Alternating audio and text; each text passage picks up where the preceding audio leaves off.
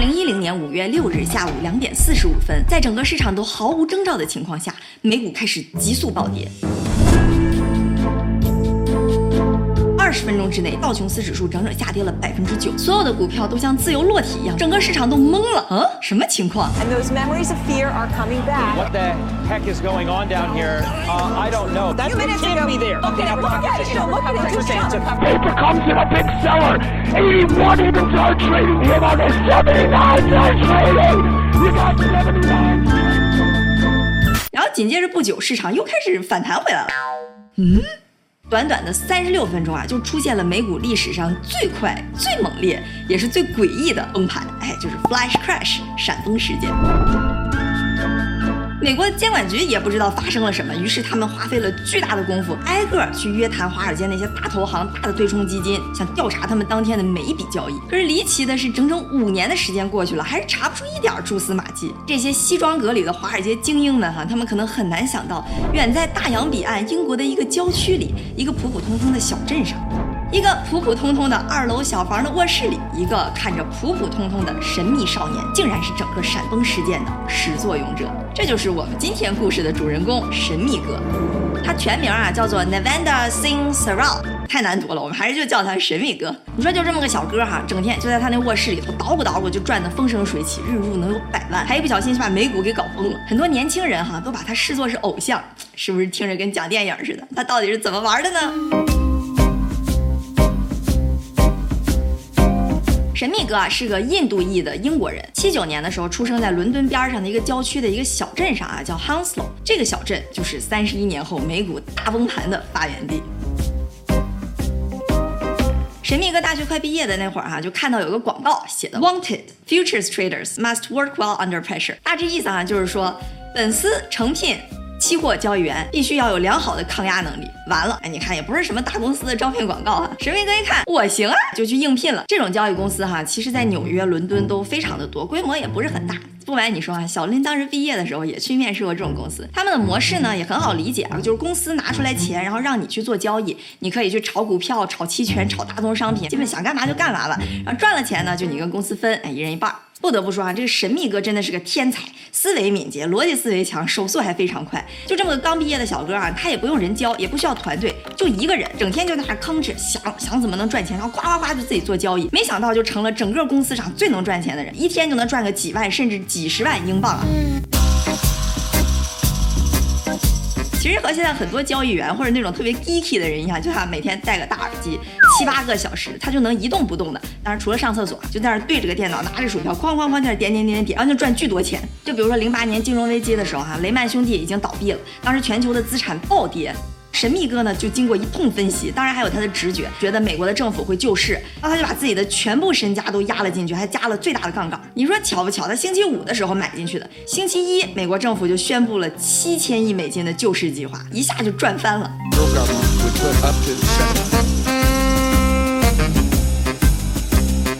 资产也从两百万英镑蹿升到了一千五百万英镑。你别忘了，那时候他也就是二十多岁，也没经过什么正规培训的一个毛头小子。你说厉害不厉害？这么厉害个人物，百分之五十要分给公司，给你，你干不干？所以呢，想明白了，他就立马走人，开始自己捣鼓了。当然，他也没有搞什么大的对冲基金，又是招人，又是想在泰晤士边上租一个特别高大上的办公室。人家哈就是靠自己搬回了自己的那个小镇 Hounslow。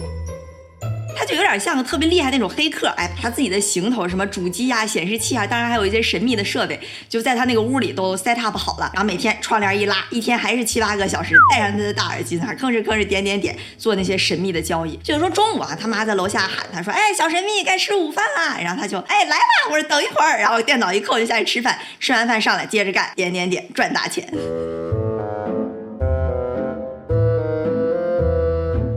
小楼值三十万英镑，但是你知道神秘哥对他来讲经常日入百万英镑啊？What？你想想，一天赚一套房是什么样的体验？但是哈，人家并没有去买房子，还是跟他爸他妈住在一起，就在那个小屋里头做交易。不是有一些做交易的那种赌徒很激进，像我们之前讲的岳哥，他赚了钱就 all in 接着投，所以他们肯定也是赚得很快。但是啊，神秘哥也是有一些印度血统嘛，可能也比较保守，他赚的钱呢就会拿出来。但是你要放在英国，需要交个大概百分之三四十的资本增值税，他就把这赚来的钱经过一系列复杂的跨境操作，把这个钱呢转移到了海外，这样就成功的避了税，去海外做一些投资。在他看来哈，整个交易就跟打非法打游戏似的，他赚的那些呢就是游戏币。你想爱玩游戏的人，游戏币肯定是越多越好，从来也没想着说这些钱要拿出去怎么去改善一下生活或者怎么花。说到这儿，你肯定就好奇了，哎，小令我也一样，他到底是怎么赚这么多钱的呢？咱们来具体说说神秘哥的操作手法哈。当然这里头有合法的，有不合法的。那赚钱的呢，主要还是通过不合法的。任何一种金融产品在金融市场上，之所以成为市场，就是因为有人愿意买，有人愿意卖。那比如说，有人愿意买，我愿意花一百块钱买；有些人呢愿意花九十九，有些人愿意花九十八买，有些人九十七、九十六。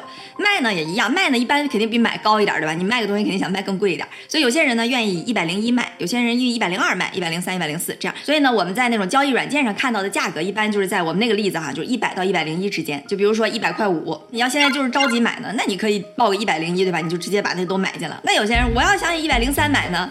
你也可以，但是没有必要。好，我们继续啊。一般呢，比较专业的交易软件，除了能看到那些价格，还能看到一个报单量，就是说有多少单愿意一百的价钱买，多少单愿意九十九卖的也一样。好，那重点就来了，我们可以通过这些数据，你就可以了解到这个市场的供需的关系，就是有多少人想买，有多少人想卖，对吧？那这时候如果说想买的人特别多，那大概率这个价格是要往上走的；想卖的人特别多呢，就预示着这个市场上。比他是看跌的，哎，这就说到了神秘哥他赚钱的核心原理，就是我可以输入大量的订单来吓唬你，哎，但是我不成交，从而呢推动股价往你想看到的那个方向去走。就比如说刚才那个例子哈。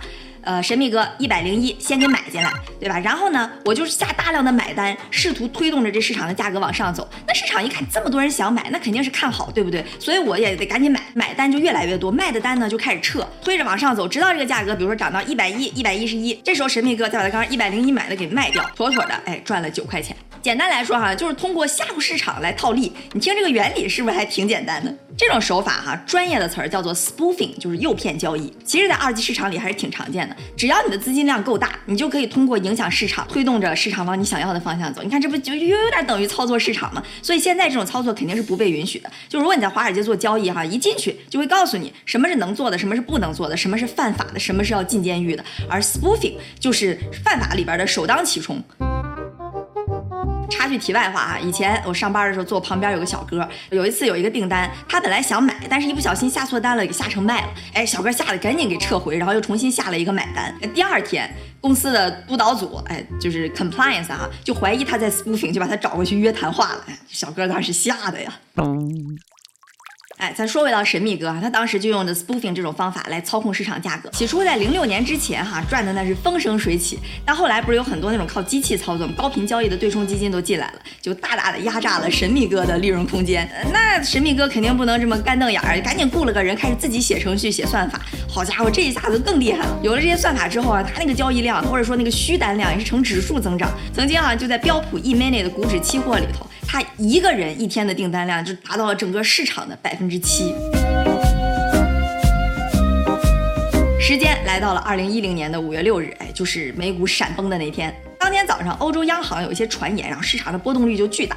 那这种做交易的肯定是希望波动率大，有波动他们才有赚钱的机会。你说市场这股价都一动不动，他们赚什么钱？于是他就执行他往常的策略啊，下卖单取消订单，下卖单取消订单。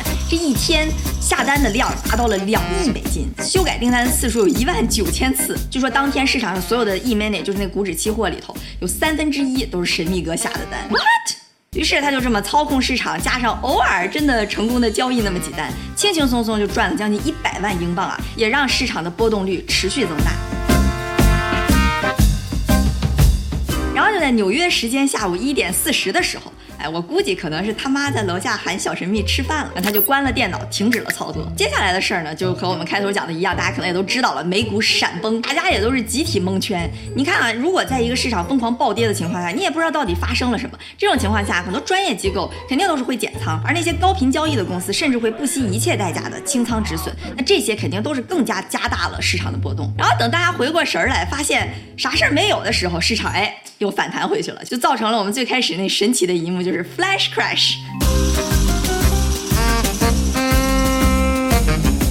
之后的五年啊，神秘哥就越玩越溜，在他那个小卧室里头，一共赚了七千万美金。那时候他自己都不知道自己竟然犯下了那么大的事儿。直到二零一五年有一天，FBI 的一帮。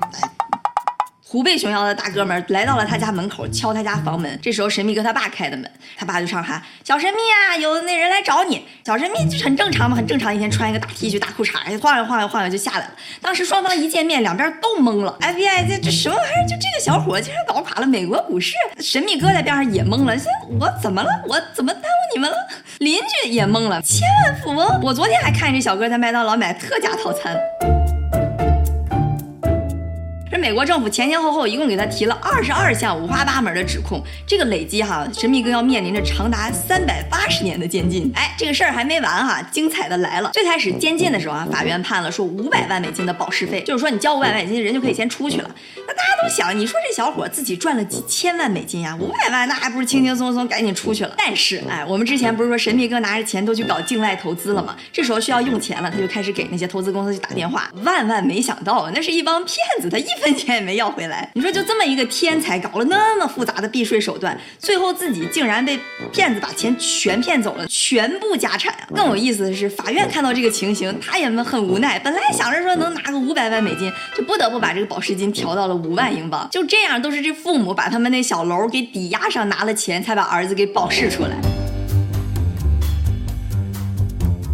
你看哈，如果我们站在美国的监察局和 FBI 的角度想一想，他们也是实属无奈。本来想着查这个大案，签几个什么惊天大恶、世纪大案，然后罚几个华尔街投行对冲基金，捞他个几亿美金。结果没想到哈，弄了这么一个大门不出、二门不迈、戴着耳机的毛头小子，连五百万都拿不出来。更何况啊，这个神秘哥，嗯，可以说是一个涉世未深的孤僻天才，各方面自理能力都不太行，就是会赚游戏币。审理过程当中呢，也发现了神秘哥其实有自闭症，钱也被骗光了，也挺。可怜的，你把这么一个小哥放到监狱里监禁个三百八十年有什么用呢？于是乎，这个平时一毛不拔的美国监管局啊，竟然和神秘哥达成了协议，就只要你配合我们的调查，我们就会在法官面前帮你说话，帮你减刑。这么一听啊，神秘哥也是很听话，立马变身了正义的骑士，特配合，特给力。从自己天才的视角就开始给这个美国监管局解读，有如何如何多少种方法可以操控市场，这些都是你们应该关注的。你们这都太弱了。在这个神秘哥的帮助下，哈，监管局在这几年里边抓到了包括像是德意志银行、瑞银、HSBC 在内的等等多条华尔街大鱼，就几亿几亿美金的罚款。你说神秘哥都这么棒了，哎，监管局就给法官写了一封信，大概意思就是说，这个神秘哥非常配合，非常给力，帮助我们斩获了多条违规的大鱼，而且你看他哈也挺惨的了，也受到了够多的惩罚，哎，请求法官轻判。这儿小林得稍微补充一下，关于这个闪崩呢，其实原因是众说纷纭的。有人说这是蝴蝶效应，你不能全怪神秘哥；也有人说神秘哥就是个替罪羊。但是神秘哥确实是唯一一个因为这个事儿才被抓起来的人。时间来到了二零二零年的一月，法院的判罚下来了，神秘哥被象征性的判罚在他 house Low 的那个家里头禁足一年，这事儿就这么完了。而我们都知道，一个月之后，COVID 来袭，全球的人民都因为疫情而被判处了居家禁足。经历了股市闪崩、七千万游戏币得而复失、逮捕、调查、监禁，如今的神秘哥依旧在他那个房子里，依旧每周和他的朋友打游戏、踢足球，依旧每周去买麦当劳的特价套餐。只是我们不知道，如今神秘哥又在他神秘的卧室里搞着什么。喂，嗨，来来来来，说错了，全名叫做 Nevander Sings。What? What? What? 这就是我们今天故事的主人公，神秘。